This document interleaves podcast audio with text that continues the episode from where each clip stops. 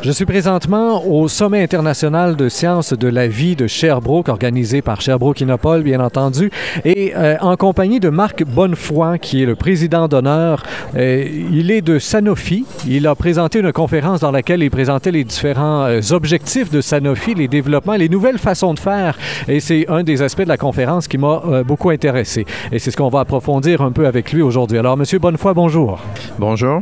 Monsieur Bonnefoy, tout d'abord, il faut situer qu'est-ce que c'est exactement que Sanofi. C'est pas une compagnie qui est connue nécessairement par le commun des mortels. Alors, pour nous situer, on est ici en recherche et développement, euh, particulièrement évidemment dans le monde médical.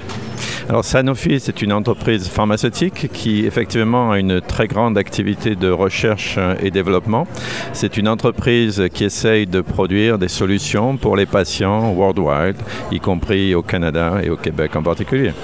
Vous avez donné des chiffres quand même assez impressionnants au niveau du nombre d'employés, au niveau euh, aussi de l'argent qui est investi dans la recherche à chaque année. C'est des milliards de dollars. Là. Sanofi, effectivement, a plus de 100 000 employés worldwide. Euh, Sanofi est une entreprise qui investit euh, plus de 5, millions, euh, 5 milliards d'euros par an dans la recherche et le développement. Et quels sont les, créneaux particuliers? Si on compare, par exemple, Sanofi avec une compagnie comme Pfizer, qui est, euh, me disait-on il y a quelques instants, la plus grande compagnie euh, dans, le même domaine, mais si on compare, est-ce qu'il y a des spécificités chez Sanofi qu'on ne retrouve pas chez Pfizer? Je pense que la spécificité de Sanofi, avant tout, c'est d'être euh, diversifiée. Euh, Sanofi a des activités euh, dans le domaine de la maladie rare, des activités dans les vaccins, une activité dans euh, la pharmacie courante, si je puis dire, et enfin dans la, maladie animale. Et donc, ce qui est important, c'est que Sanofi, avec les vaccins, s'intéresse à traiter des millions de patients, et avec la maladie rare, s'intéresse à traiter un ou deux patients à la fois. C'est cette diversité qui caractérise Sanofi. Au courant là, de votre présentation, vous avez parlé d'un changement de mentalité, d'un changement de façon de faire au niveau du développement euh, de nouveaux produits, de nouveaux médicaments. Alors, vous, vous disiez, euh, ah, tout d'abord, on partait avec une cible qui nous était donnée dans la littérature scientifique. On développait des médicaments et on cherchait des maladies à laquelle les appliquer. Et là, on a changé le processus. Effectivement, euh, dans le passé, on s'intéressait essentiellement à trouver des cibles dans la littérature et trop souvent, on finissait avec des médicaments ou des médicaments possibles pour lesquels, qui ne marchaient pas bien et pour lesquels on finissait par chercher la maladie pour lesquelles ils pourraient marcher. Maintenant, on veut commencer par une meilleure compréhension de la maladie elle-même, de manière à mieux savoir quelles cibles euh, attaquer et trouver des médicaments sur ces cibles-là. On a l'impression en même temps que, euh, à travers les années, ce que vous venez de dire, c'est comme la suite logique des choses. Si on cherche un médicament, c'est parce qu'on a une maladie à la base. Comment est-ce qu'on a fait pendant tant d'années euh, pour pratiquement mettre la charrue avant les bœufs, finalement, et faire des médicaments pour ensuite trouver des maladies pour lesquelles les appliquer? Je pense que la raison, c'est qu'on s'attaquait à des maladies qui étaient relativement faciles. Euh, si vous prenez des choses comme l'hypersensibilité, qui est une maladie unif, euh, il suffit de trouver une cible et puis s'attaquer à ça. Lorsque par contre euh, vous travaillez sur des maladies comme le diabète ou des cancers, qui sont souvent multifonctionnels, euh, il n'y a pas qu'une seule forme de diabète, il y a en fait même pas deux formes de diabète, il y en a probablement de très nombreuses formes. Il est très important de mieux comprendre qu'est-ce qu'est le diabète, quels sont les syndromes métaboliques associés au diabète, de manière à savoir comment les attaquer.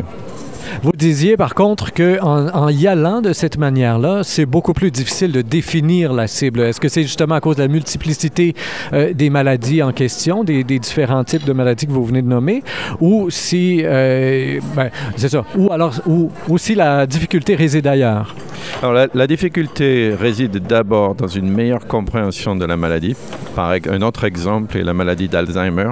Je ne pense pas qu'on la comprenne bien et donc euh, il est extrêmement difficile qui- d'identifier quelle est la bonne cible pour la maladie d'Alzheimer ou quelles seraient les bonnes cibles.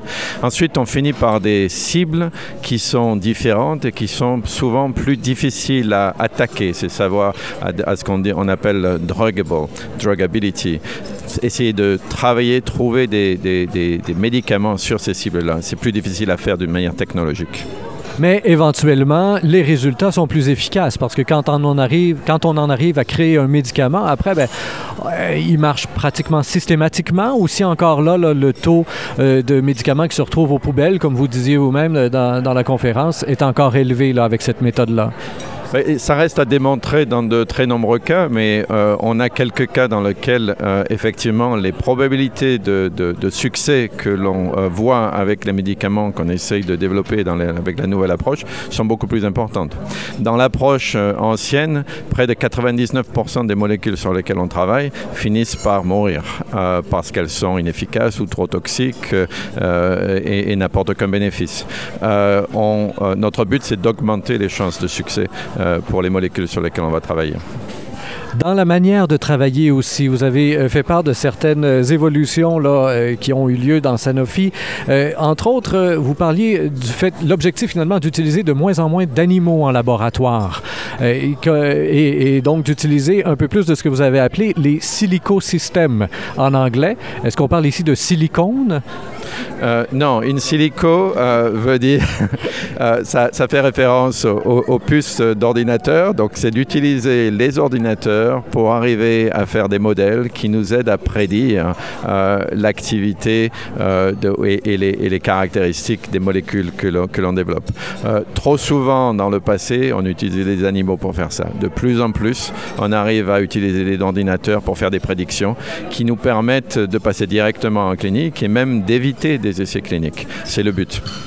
Et donc, ça fonctionne. Vous dites de plus en plus. Est-ce qu'on en est rendu vraiment à une réduction notable du nombre d'animaux utilisés? Est-ce qu'on peut dire qu'on a coupé, par exemple, de 50% ou si on en est encore qu'au balbutiement, là? On a coupé d'une manière significative. Je ne m'avancerai pas à donner des chiffres, mais on a coupé de, manière significative qui montre que ça fonctionne. Euh, certaines instances réglementaires comme la FDA euh, ont indiqué que leur but, ça serait de couper euh, entièrement et d'arrêter d'avoir utilisé des médicaments, des, animaux pour, pour, développer des médicaments. on n'en est pas là encore et ça prendra de nombreuses années avant qu'on y arrive. Évidemment, quand on se tourne vers les ordinateurs, après, on se retrouve avec une pléiade d'informations.